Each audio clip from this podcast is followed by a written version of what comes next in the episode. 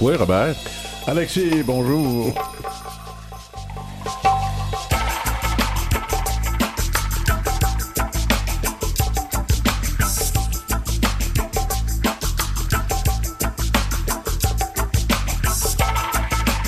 Aujourd'hui, on va faire un retour encore avec André Binette qui nous parlait d'un texte qui allait paraître, qui est paru vendredi dernier. On, veut avoir euh, plus de détails là-dessus. On va parler avec Eric Pouliot Tinsdale et on va aussi recevoir l'artiste multidisciplinaire, multidisciplinaire, pardon, Katia Rock.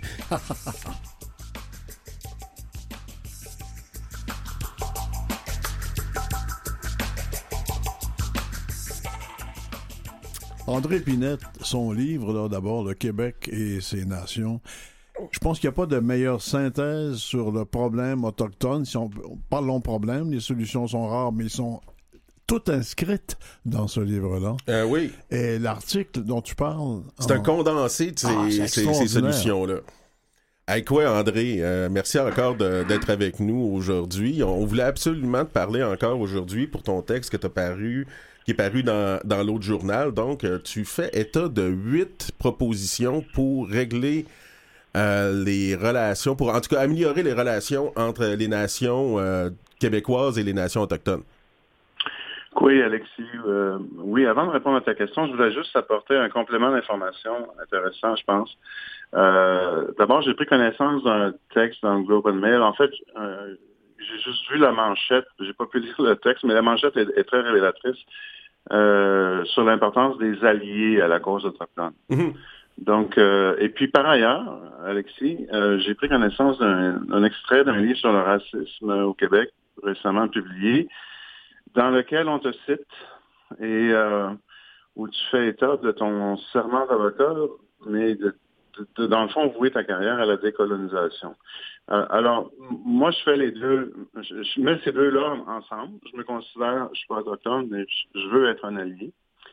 Euh, et, donc, moi aussi, je suis avocat, donc j'ai un, lien avec toi. Donc, moi aussi, je veux euh, contribuer, disons, les dernières années de ma carrière à la décolonisation du Québec.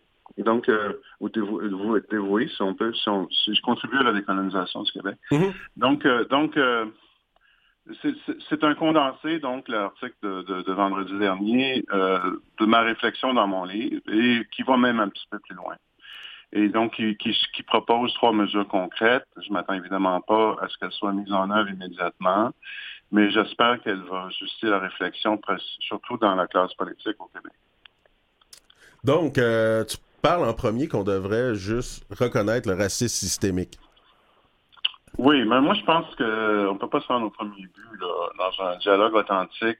Nous, quand je dis nous, là, je parle de la nation québécoise. Mm-hmm.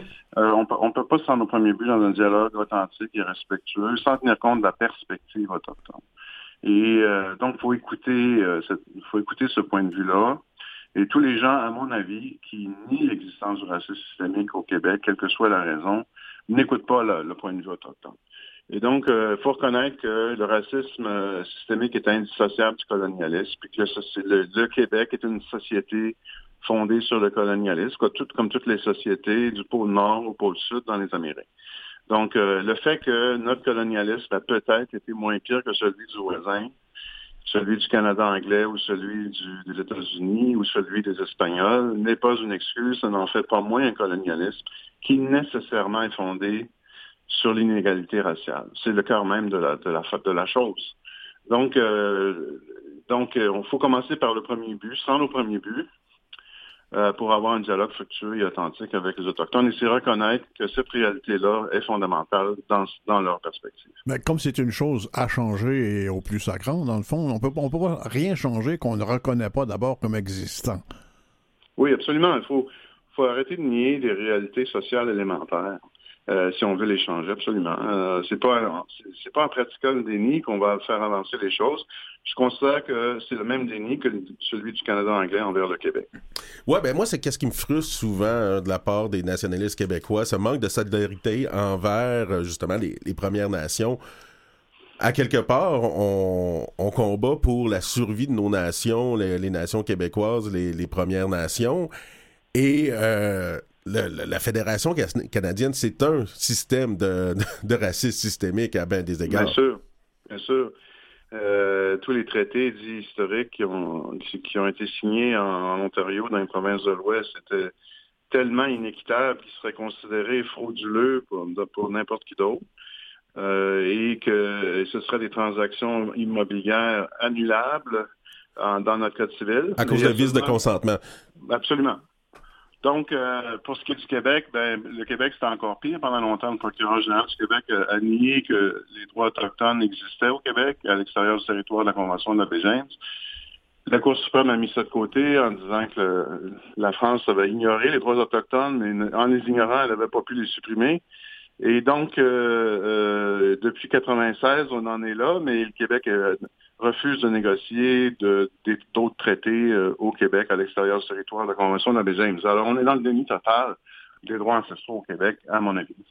Vous écrivez dans l'article, la loi sur les Indiens a toujours eu pour fonction de déblayer le territoire de l'occupation autochtone pour permettre au gouvernement du Québec de procéder au développement des ressources naturelles sans obstacle. C'est le cœur du problème. C'est ça qu'est le colonialisme.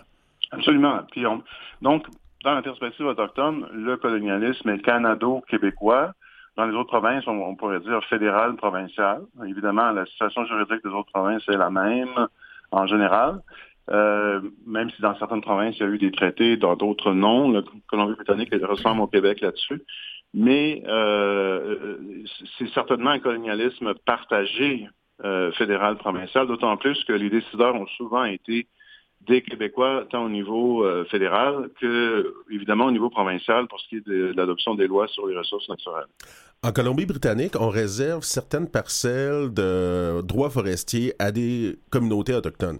Ici, on est loin du compte. Euh, je pense à mes amis Atikamek qui voient leur territoire complètement dévasté. Euh, ou mes amis Anishinaabe qui voient le, caribou forestier est en train d'être tué par euh, ICOM, anciennement Domtar, parce que on, dit qu'on coupe pas à blanc, mais on coupe encore à blanc. Donc, tu penses, à, André, qu'on devrait impliquer les Autochtones dans les ressources naturelles? Absolument. Au point 3. Oui, euh, euh, je pense que la Colombie-Britannique, il y a un gouvernement euh, NPD vert, je pense que c'est un gouvernement de coalition, est certainement plus progressiste que les autres provinces en ce moment dans ce domaine-là.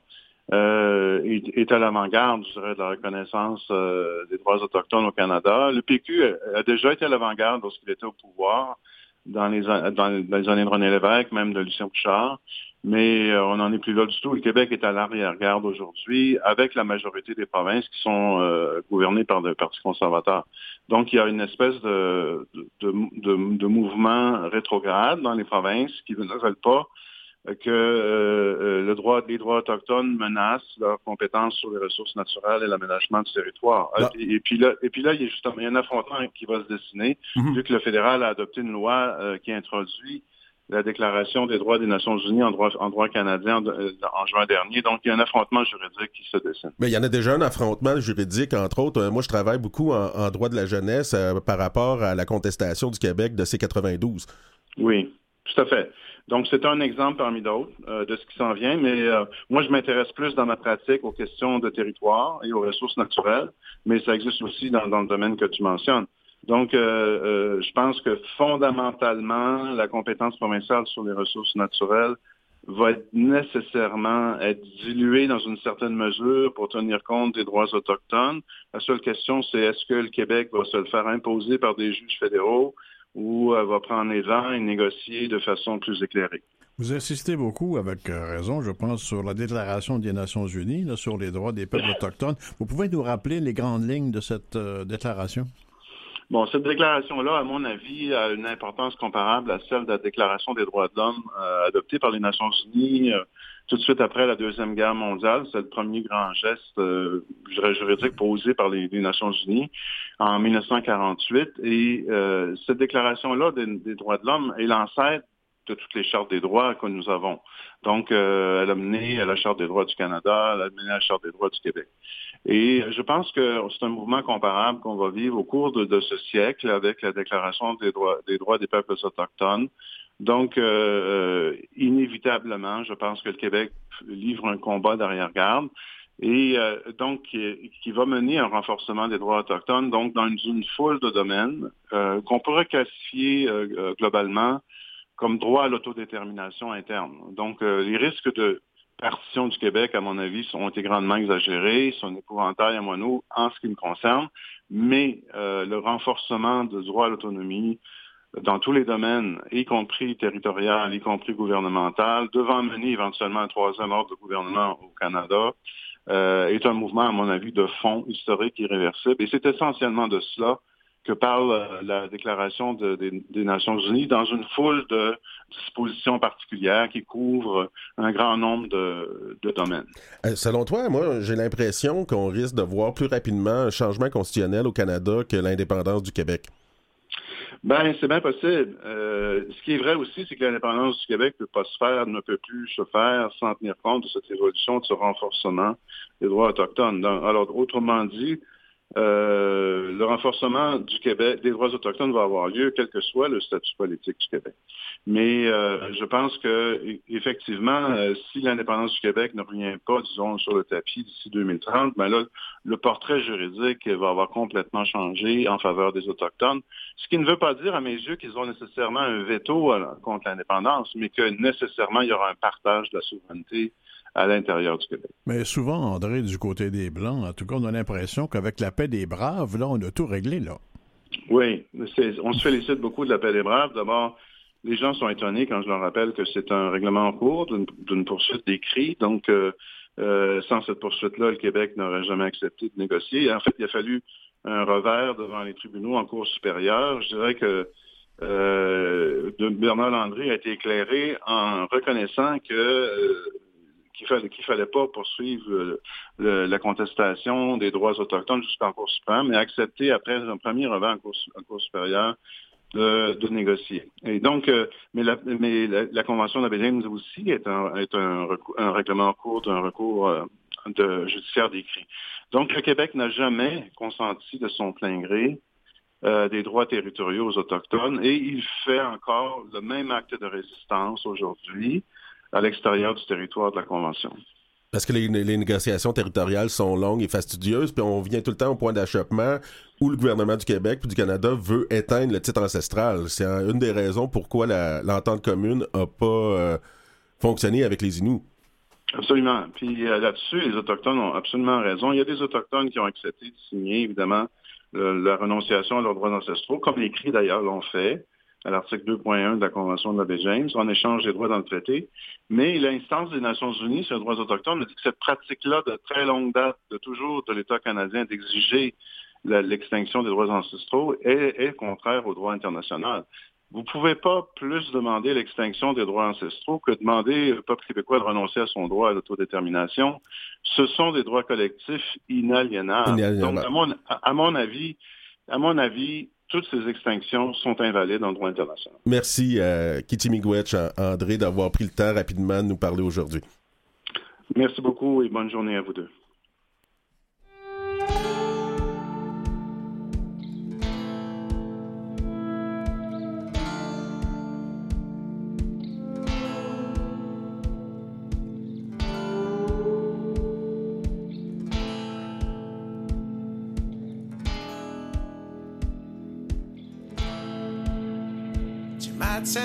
besinium dan de mun. Ik heb het zo binnen niet zo aan. Na we are steen the mun niet zo aan. Ze maat zijn mun, besinium dan de mun. Ik heb het zo binnen niet zo aan.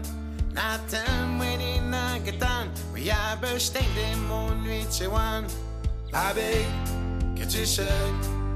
Ze kwam eens kunt zo zoen, de.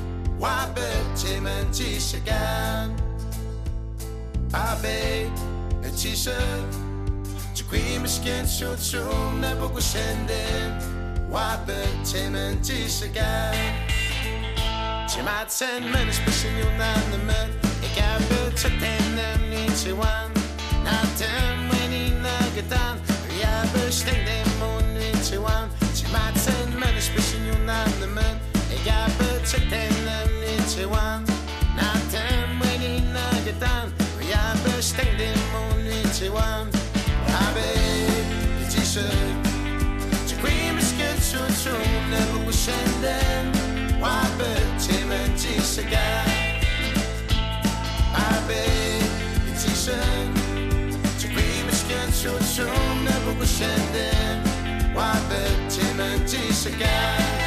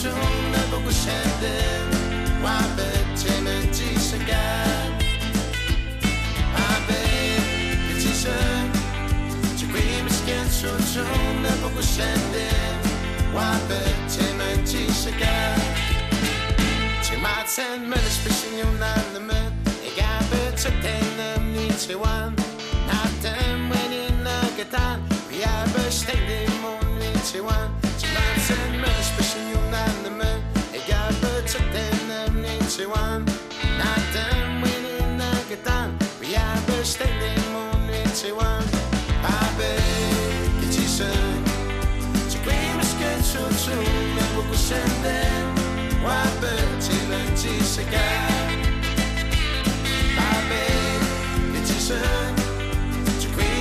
tissegal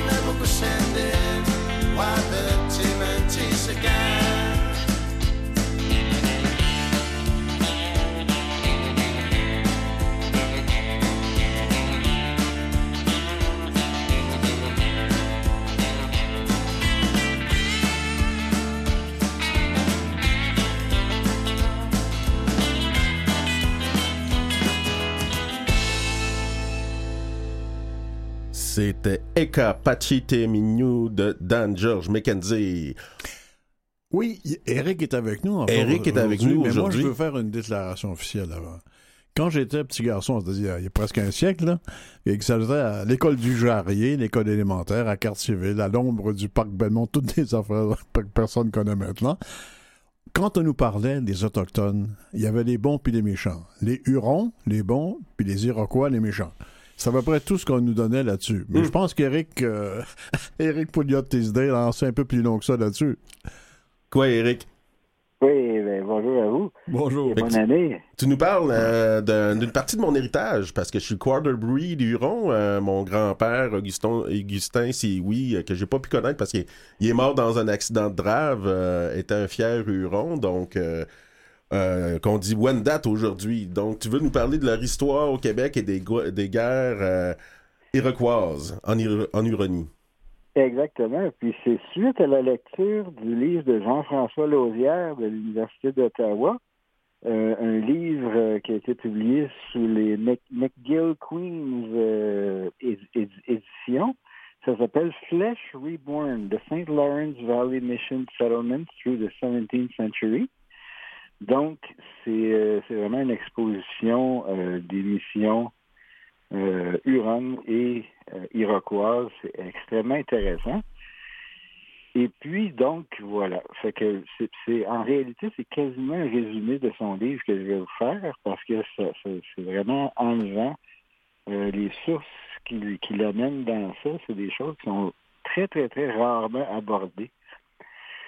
Donc, au départ, les Hurons, ils provenaient de la Huronie, c'est l'ancien terme français qualifiant le territoire de la baie georgienne et du lac Ontario. Ils sont arrivés à Québec en, 17 en 1650 pour être définitivement installés à Wendake en 1697. Donc, avant de fonder le village de Lorette, les Wendake euh, Hurons, euh, les divisions étaient palpables dans leur confédération qui était composée de quatre à cinq nations, dont certaines avaient fait des pactes avec euh, des parcelles des, des cinq nations iroquoises aussi, dont, dont des Onondaga.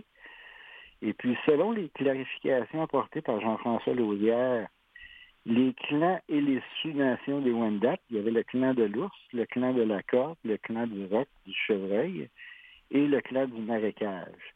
Donc, les Atiguan Wantan, Atigminong Nahak, Arendanoron, Taondarinrat, puis Atarokronon. Donc, c'est vraiment compliqué à prononcer, c'est pas mon, mon langage. Donc, il y avait aussi euh, trois sous-groupes, dont les Pétans, les Neutres et les Ériers, qui étaient associés à leur confédération Huron également. Donc, les écrits et les histoires euh, ont tendance souvent à oublier euh, les nations distinctes, les cinq nations distinctes de la nation iroquoise, puis disent euh, Huron, puis disent simplement les Hurons ou les Wendat, mais c'est vraiment des nations spécifiques. Mais on voit aussi, aussi, depuis la christianisation, le système de clans semble s'être temporairement affaisé. Euh, des, écrits des Jésuites. Au départ, il mentionnait un peu les clans, mais à la fin, il disait toujours les Hurons, les Hurons, les Hurons, en évitant de mentionner les clans ou pour eux, ça n'avait pas d'importance. Donc, ça s'est comme perdu un peu dans les écrits. Donc, euh, les douze clans relatés, à peu près 8 à 12 clans, le chevreuil, la tortue, l'ours, le castor, le serpent, le porc-épic, le faucon, euh, ben, évidemment, toujours omis pratiquement par les écrits des Jésuites. Un grand mythe, une grande question, les Wendat ont habité la vallée du Saint-Laurent. C'est pas une idée récente du tout, parce que dès la fin du 16e siècle, euh, les Wendat ont été absorbés par des groupuscules des Iroquois du Saint-Laurent. Beaucoup, beaucoup, beaucoup de guerres intertribales, de captifs, ainsi de suite. Donc, euh, oui, les Wendat maintiennent avoir côtoyé ces lieux de la vallée du Saint-Laurent, comme les Algonquins de la rivière Ottawa aussi, qui ont aussi fréquenté la vallée. Puis ils maintiennent ces mémoires-là intergénérationnellement, euh, intergénérationnellement euh, de le rétablissement dans la vallée du Saint-Laurent en tant qu'habitant semi-permanent ou occasionnel. Toutefois, euh, il n'y a aucune source du 17e siècle dans les écrits qui réitèrent ces affirmations-là ou qui font des mentions qui retournaient sur leur terre ancestrale quand ils sont arrivés à Québec. Éric, tu as mentionné le fait que les Iroquois pouvaient assimiler, euh, euh, entrer dans leur rang et les, les, les si on veut. Les Hurons, ça se faisait beaucoup, ça, de passer de l'un à l'autre comme ça? Euh, ben, ça, se passait fréquemment parce que, disons, euh, spécialement de 1648 à 1653, il y en a beaucoup qui ont intégré les cinq nations, soit de guerres, euh, de conflits intertribales ou des intégrations volontaires. Fait qu'on peut voir que, disons, depuis le, plusieurs membres de la Confédération Wendat, c'était pas joint à ceux qui étaient partis fondé la mission de l'OREP, de l'île d'Orléans, puis de l'OREP et tout ça. Il y en a quelques cellules qui voulaient rester, qui adhéraient toujours à la baie georgienne en Ontario, qui était le, site original des, des. Donc, il y en a plusieurs qui se sont, disons, euh, fondus dans les nations iroquoises, qui ont été adoptées. Euh, d'autres qui ont vraiment voulu rester là en tant que Wendat mais finalement, avec les guerres euh, qu'il y a eu un peu plus tard, euh, c'était compliqué. Fait qu'ils sont venus rejoindre les autres qui étaient. Euh, Est-ce que ça s'est fait dans l'autre sens, du côté des Iroquois vers les Wendat? Oui, ça a été vraiment d'un bord puis de l'autre, disons, de 1650 à 1651 à peu près. Euh, les, les les oreillers et les pépins, c'était les nations associées avec les Hurons, ils ont été plutôt tous dispersés dans les avec les offensives iroquoises puis intégrés dans les nations iroquoises pratiquement intégralement. Et puis, euh, de 1650 à 1660, les Onondaga de la nation iroquoise et des Mohawks, ils ont fait une paix avec les Mohawks et les Français.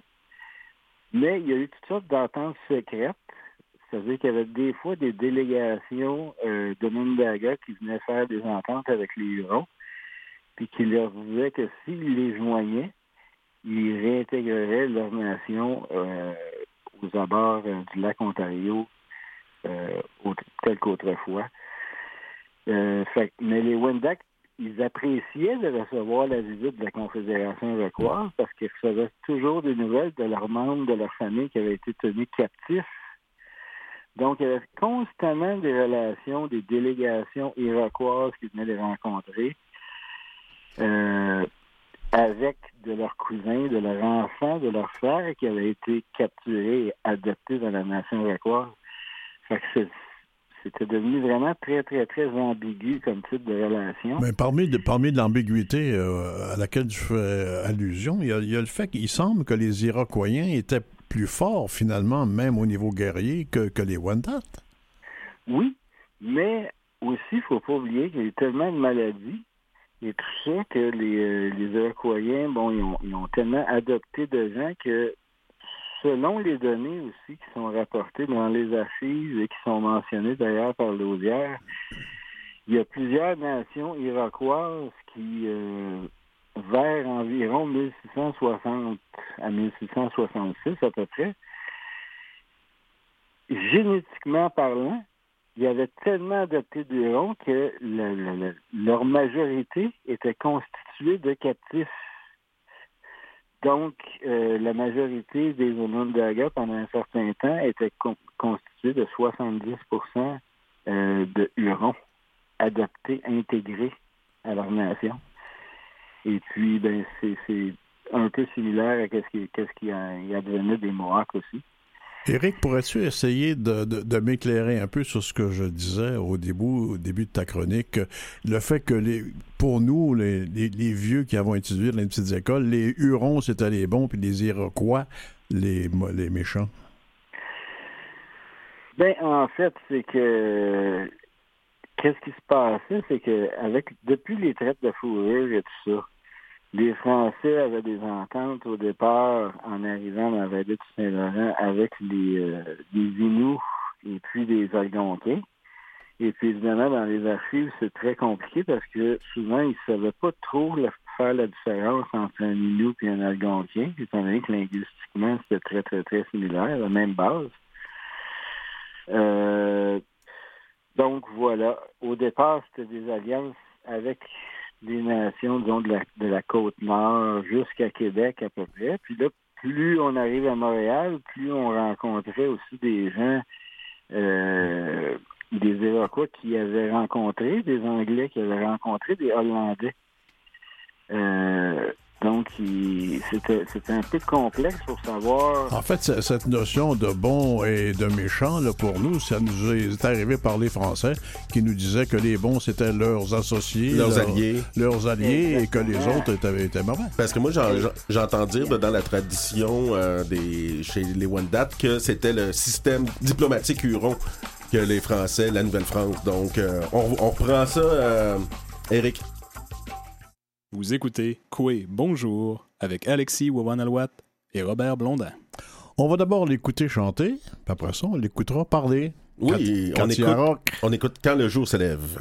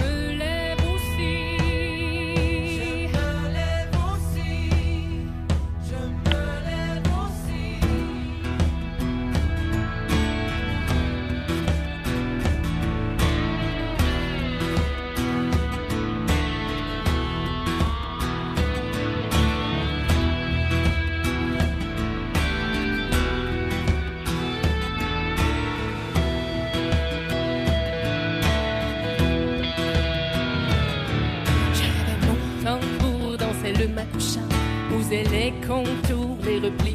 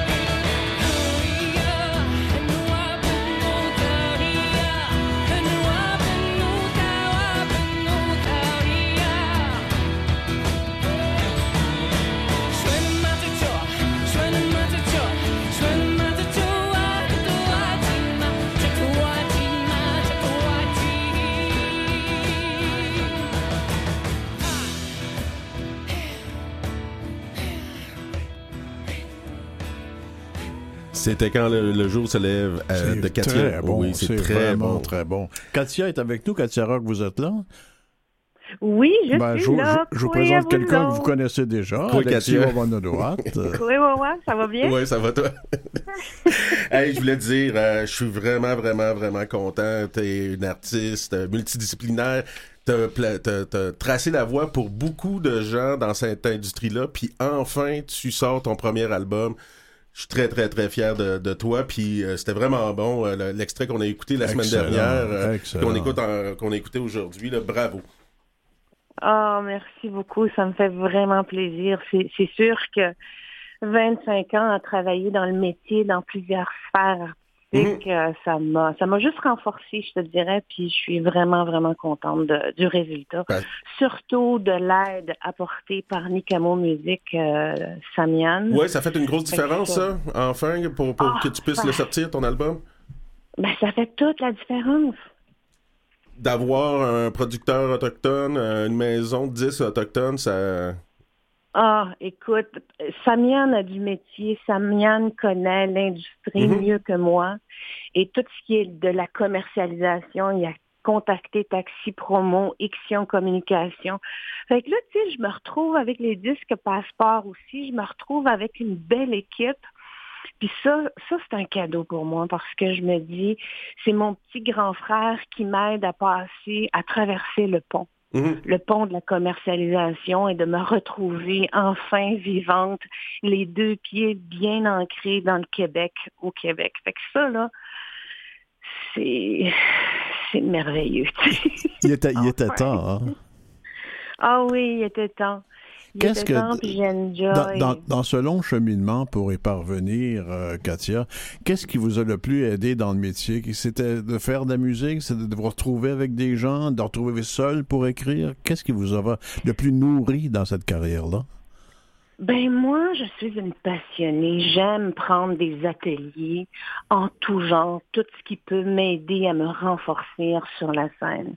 Alors, je pense à l'Académie Joanne Roby, Rabi qui m'a aidé à, vraiment me mettre au monde en tant que chanteuse, oser me faire confiance. Avec la compagnie de théâtre, une des premières compagnies de théâtre autochtones, Ondinoc. Alors, c'est tout, c'est tous des aspects, des, des, des, des, petites pierres que je viens poser à l'intérieur de moi pour me solidifier à être ce que je suis je dis souvent comment on peut te définir? On me définit comme un mini-wheat 4D parce que je fais du compte. Et le cœur central de tout ce que je fais, c'est ma langue, c'est ma culture, c'est nos traditions. Alors, j'essaie de transmettre de la plus belle façon ce qui nous avait été enlevé, ce qui nous avait été carrément pris euh, dans nos cœurs. Tu sais, comme je parle du tambour, je parle de tout ce qui est nos traditions et nos chants, nos danses. Alors aujourd'hui, peut-on célébrer les langues autochtones? Peut-on leur faire une place au Québec? Moi, c'est mon souhait. Parce que, à cause de la loi 101, majoritairement, j'ai eu de la misère à me mettre au monde en tant que chanteuse. Maintenant, les portes sont ouvertes, les valves commencent à s'ouvrir de plus en plus. Non, mais c'est ça qu'il faut dire, que, tu étais là avant que ça soit populaire, avant que ça soit à la mode, euh, les Autochtones. Ouais. Puis moi, j'enjoy toutes les auteurs. Je pense à Naknid, je pense à Laura Nicoué, je pense à ces femmes-là qui se démarquent de par leur passion, de par leur culture. Et j'encourage les femmes, Canen, Elisapi, c'est mes sœurs, puis je, suis très fière d'elles. Puis là, aujourd'hui, c'est à mon tour. C'est à mon tour de vous partager mon cœur euh, ouvert à 100% puis dire voilà ce que je suis. Vous avez fait plusieurs disciplines artistiques. J'ai l'impression, moi, Katia, je ne sais pas si vous êtes d'accord avec moi, que pour un artiste ou une artiste réelle, profondément artiste, c'est nécessairement pluridisciplinaire. Quand on sait écrire, on peut chanter, on peut dessiner, on peut jouer dans, dans du théâtre. C'est une nature qui fait qu'on voit les choses et on les ressent et on les communique différemment, La musique a toujours fait partie de ma vie. Mais la scène aussi. Donc, pour aller sur la scène et me mettre à nu d'une certaine façon, de montrer ce que je suis. Je, suis une grande observatrice. J'observe beaucoup les autres artistes professionnels qui, je pense à Lila Downs, qui est une Mexicaine, une très grande chanteuse, qui est ma Céline Dion à moi. Et je l'observe beaucoup dans ses mouvements, dans son habillement, dans ce qu'elle raconte, dans ce qu'elle transporte comme bagage. Alors moi, je me suis dit, moi j'ai appris ma culture à Montréal en organisant, en allant dans des soupers un peu partout chez des amis, en rencontrant d'autres cultures. Je ne savais pas que j'étais quelque chose, que j'étais autochtone. Fait que c'est à travers les soupers que j'ai appris ma culture. C'est en rencontrant Rémi Savard, c'est en rencontrant Arthur Lamotte, c'est en rencontrant ces personnages-là qui m'ont défini d'une certaine façon. Puis aujourd'hui... Par le regard de l'autre un peu? Oui, oui. un, espèce de miroir? Oui. Puis je me suis dit, moi, je suis quoi? Je suis qui, moi? D'où je viens? Qu'est-ce que je fais? Pourquoi je fais ça? Alors, je me suis posé plusieurs questions pour justement bien m'ancrer. C'est en rencontrant les, les, aînés, les aînés qui sont les immenses bibliothèques de savoir et de transmission. Alors, avec eux, je me suis vraiment définie assise à les écouter, à les enregistrer et porter leurs paroles. Un jour, ce sera mon fils, un jour, ce sera une autre génération qui portera le flambeau. puis ça se fait de plus en plus partout. Alors le conte, pour moi, vient englober tout ce que je suis pour présenter, euh, présenter ces œuvres-là. J'ai hâte de venir, de vous montrer mon spectacle. C'est vraiment, euh, je suis dans les bribes encore de la recherche, mais c'est... J'imagine qu'il va y avoir une partie conte, une partie théâtrale, une partie de chanter dans ton spectacle. Euh, te connaissais ah un peu? Il va, tout... il va tout avoir ça, même des mouvements, des danses.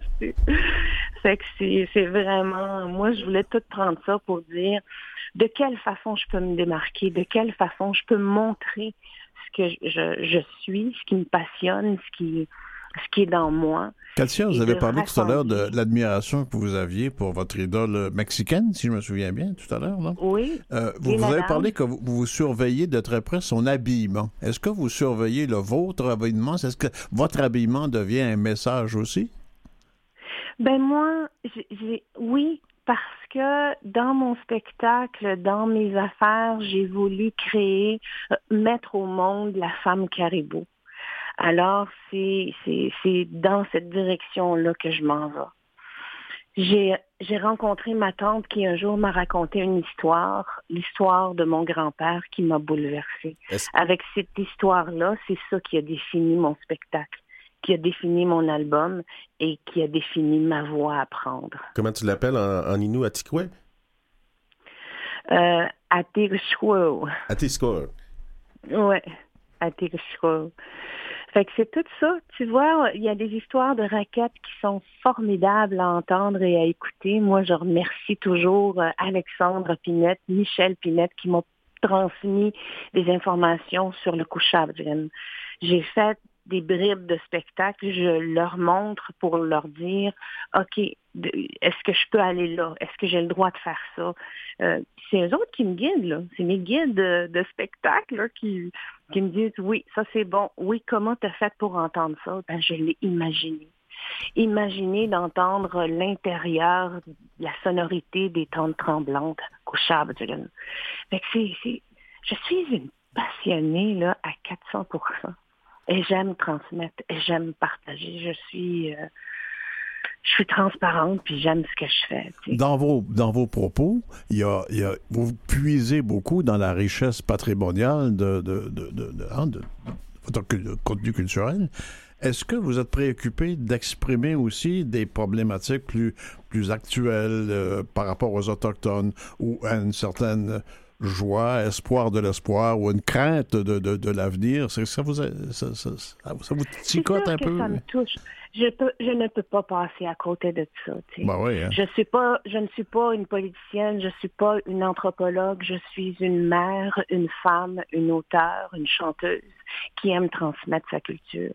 J'ai rencontré Louise Poirier qui a écrit la chanson, qui a composé Terre de nos aïeux, mon premier single. Et avec cette belle collaboration-là, ces mots sont devenus les miens et que je transporte et que je, partage. C'est mon premier single, donc je suis très fière. Je ne voulais pas de, chansons qui accusent, mais simplement de relater les faits. Parce que malgré les enquêtes qui ont été faites, puis qui ont été tablettées, euh, malgré tout ce qui s'est passé, le décès de Joyce et Chacuan dans des circonstances tristes, euh, les corps retrouvés dans les sites de pensionnats d'enfants, c'est toutes des affaires qui me touchent. La, réconciliation, puis la, la... Mon père vient du pensionnat. Mon père a subi tous ces, ces sévismes-là. Et j'ai compris, j'ai compris sa douleur dans le temps qu'il était en vie. Quand j'ai su qu'il avait reçu tel montant, un des plus gros, j'ai compris qu'il avait reçu ces séismes-là. Et aujourd'hui, je me dis de quelle façon on peut couper cette douleur intergénérationnelle-là. Arrêter la transmission du, du, trauma. Oui. Puis moi, je peux pas passer à côté de tout ça. Je, je peux pas. Parce que la réalité est là, parce que nos sœurs, j'aimerais les retrouver le plus, le plus possible. Hmm. Les enfants enterrés et priés. Euh, il y a tellement de choses dans la culture, il y a tellement de traumas que je me dis de quelle façon on peut s'asseoir ensemble? Alors, Terre de nos aïeux, pour moi, dans mon cœur, c'est un message à l'autre de dire, voilà, de quelle façon on peut s'asseoir ensemble? En terminant, euh, Katia, euh, notre entrevue se termine bientôt. Ton album va bientôt sortir au printemps. Qu'est-ce qu'on te souhaite euh, comme un lancement? Est-ce que ça va être à Montréal ou ça va être par chez vous, à Maléoténam? Ça va être ça va être à Montréal avec des mets autochtones, c'est bien, tu sais. Katia, on a, vous avez parlé de Terre de nos aïeux, ben on va l'écouter, hein? Et merci. Ben merci beaucoup. C'est Jusqu'à maintenant. Merci hein, d'avoir participé à l'émission. Ok, bye bye. Nos pas sur le sable s'effacent, comme nos visages dans vos mémoires. Sommes-nous encore la menace de votre glorieuse histoire? Histoire avec une grande hache qui nous retranche et qui nous trache. Nous marche et nous recrache, nous avons perdu notre place. Nos femmes assassinées, enlevées, violées. Au Canada, terre de nos aïeux. Nos femmes disparues, déshonorées, souillées. Au Canada, terre de nos aïeux. Nos enfants se délestent de la vie. Coyote à voix, dis-moi, toi qui entends toi qui vois, cueille tous abois, dis-moi, où sont nos filles, où sont nos joies, cueille tous abois, dis-moi, Tine Batman, Tine Watman, Whitmoor. Qu'avons-nous volé, avons-nous péché, aux yeux de vos juges, aux yeux de vos clergés, pour mériter l'affront perpétuel? de votre silence sans appel. Notre histoire est une épopée. Étions-nous insoumises à ce point mauvaise? Notre histoire est une épopée. Étions-nous trop belles? Étions-nous trop femmes? Notre histoire est une épopée. Pour justifier vos gestes infâmes.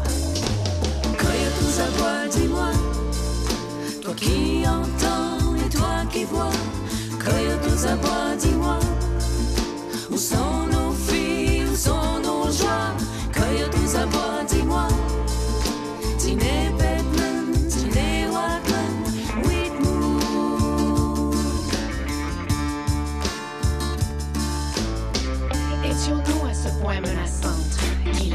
nous arracher au ventre L'origine même de notre existence, nous faire disparaître de la terre qui nous a vu naître. Et nos valeurs, combien de fois trompées? Pourtant encore, nos voix montent vers la lune. Et nos valeurs, combien de fois trompées? Où sont du tambour, notre seule tribune? Prête à reprendre la manière de nos vaillantes mères et de nos aimantes grand-mères.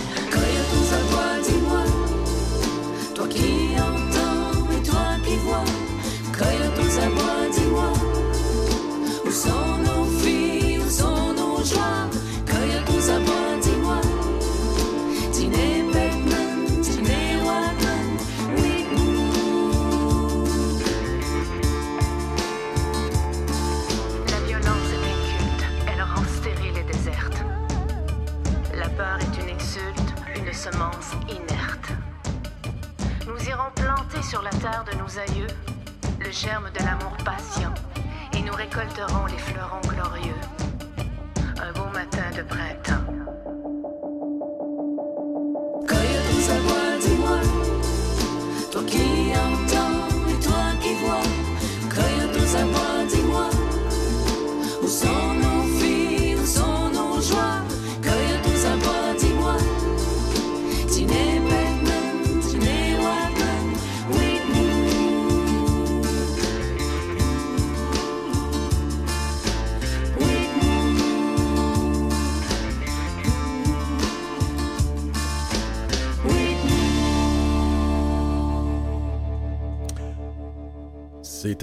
De nos aïeux de notre invitée précédente, Katia Rock.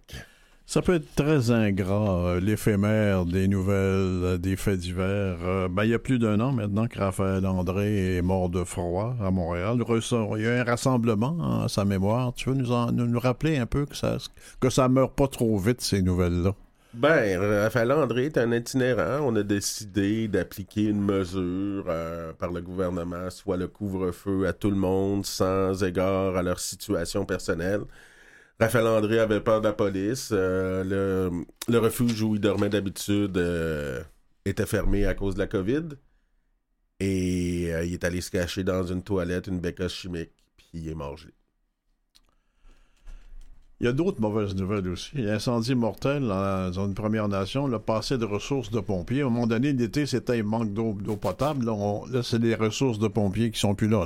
Oui, c'est c'est des nouvelles qui nous arrivent souvent de l'Ontario, euh, où on voit justement des villes euh, ne pas envoyer leurs pompiers en, en ayant peur de ne pas se faire payer par la suite. Euh, je sais même que j'ai vu euh, qu'il y avait un feu à un moment donné à Kitsake, de la communauté à, Jimmy Papati, puis euh, c'est les pompiers forestiers de Maniwaki qui sont venus les aider plutôt que ceux-là de Val d'Or pour des questions de compétences territoriales ou des choses comme ça, quand c'est bien plus proche Val d'Or que Maniwaki. Donc, et où la solidarité humaine, tu sais, le, le feu, quand on a besoin de l'éteindre, puis tout ça, on, on devrait juste y aller, puis aller l'éteindre, puis après ça, on essayera de s'entendre sur qui paye la facture. Les protocoles là, chez les fonds fonctionnaires, c'est pas toujours ce qu'il y a de mieux euh, sur Terre. hein? Non, c'est pas toujours qu'est-ce qu'il y a de mieux. Hey, les fouilles euh, sur le site du pensionnat de Maliotenam, c'est les gens de, de l'endroit hein, qui vont décider euh, des suites, de la suite des choses. Oui, c'est comme à Saint-Marc de Figuerie, à côté d'Amos. C'est aux survivants de ces endroits-là de décider euh, comment on fait les choses, quand on les fait, si on les fait. Je tu me parles de la réserve phonique de Portneuf, parce que c'est une nouvelle qui a l'air comme ça anodine, mais je pense que c'est beaucoup plus important qu'on pense. Les Hurons-Wendat demandent un moratoire de chasse. Ben, on l'a vu entre autres avec euh, qu'est-ce qui s'était passé dans la réserve faunique La Vérandrie. On, on appelle ça des réserves fauniques, euh, mais est-ce que ça en est vraiment? On continue à les couper dans ces endroits-là, on continue à détruire l'habitat. Et en plus, il y a toutes les histoires de tiques euh, qui arrivent, qui viennent euh, affaiblir les orignaux pour l'hiver. Souvent, à cause de ces tiques-là, ils, ne survivent pas. Puis, on va au-delà de, tout ça, en plus, donner des, permis de chasse sportives à des non-autochtones. Il faut comprendre que pour beaucoup de Premières Nations, cette ressource-là, c'est une question de survie alimentaire, une question de sécurité alimentaire. Pour les non-autochtones, c'est une question de plaisir. Ça prend des allures presque violentes, les oppositions entre autochtones et chasseurs euh, qui ont eu des permis euh, de, de sportifs et qui sont pas autochtones. C'est sérieux dans certains endroits. Moi, je connais euh, des personnes à Benakis qui ont décidé d'aller s'installer dans des régions où il y avait encore des terres publiques parce que notre territoire aux Abénakis est rendu à 95% privatisé. Ils ont fait ce choix-là et ils ont eu des menaces. Il y en a même qui se sont fait tirer à côté d'eux. Donc oui, il y, a, beaucoup de tensions en forêt. Puis il y a des armes à feu qui sont, euh, qui sont entre les mains euh, de tout le monde. C'est incroyable comment des territoires de chasse deviennent des enjeux presque politiques ou de possession, parce que en dehors des problèmes autochtones, en Gaspésie, par exemple, t'as des, t'as des Blancs gaspésiens qui ont des chasses gardées, c'est le Mhm. cas de le dire, et permettent pas à des chasseurs de Montréal d'arriver avec un permis. C'est... On revient à l'âge de pierre avec ça, là. Ah oui. c'est pas loin. Les Premières Nations submergées par la vague Omicron au Québec, plus qu'ailleurs encore? Ben, euh, le, le, micron est pas mal plus euh, contagieux, donc euh, on se retrouve dans des communautés où il y a souvent une surpopulation dans les maisons, donc est-ce que c'est étonnant? Euh, de, de, de, la pauvreté, de l'exclusion sociale, du fait du manque de, de, logement, va découler des conséquences comme celle-là. Il y a une nouvelle qui est sortie aussi. Les Yukonais, bon, les Yukons se rassemblent en mémoire des morts par surdose. Euh, c'est un problème qui existe là-bas, dans la région de Vancouver aussi, on, le sait, là. C'est assez sérieux. L'archipel de la Reine-Charlotte, c'est le même problème aussi. Au Québec, euh, à ta connaissance, à toi, est-ce que les drogues euh, sont encore un sérieux problème chez les Inuits, les Inuits? C'est un peu tout le monde, quoi.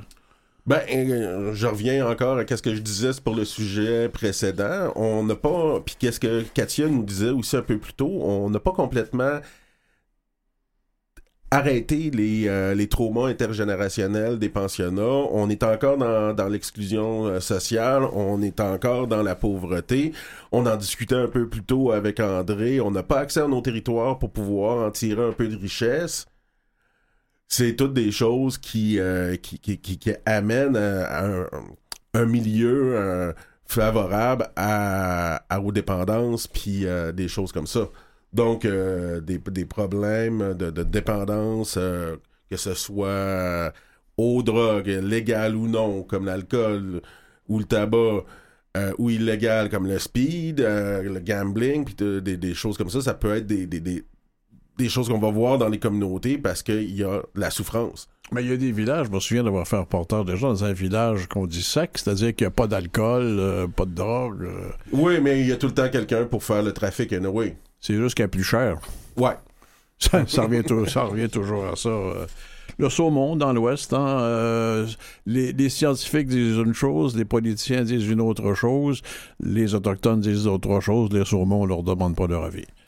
Non, puis euh, il y a une baisse drastique du saumon. encore là, le garde-manger des Premières Nations de ce coin-là est grandement affecté. Y a-tu d'autres nouvelles que tu as vues cette semaine qui seraient encourageantes quelque part, toi? Ah, ben, euh, d'avoir entendu Katia comme, de lancer son, euh, son, son, single puis de savoir qu'elle va sortir son album, je trouve que c'est très encourageant. C'est magnifique. C'est vraiment, vraiment très, très bon à écouter. L'émission s'achève. Alexis, Alexis Wawanaloa, Robert Blondin ici. En régie, Nicolas Wartman. À la recherche, Claire Guérin. Une émission coordonnée par euh, Louis Garon. On revient la semaine prochaine, Alexis? À la semaine prochaine, Robert.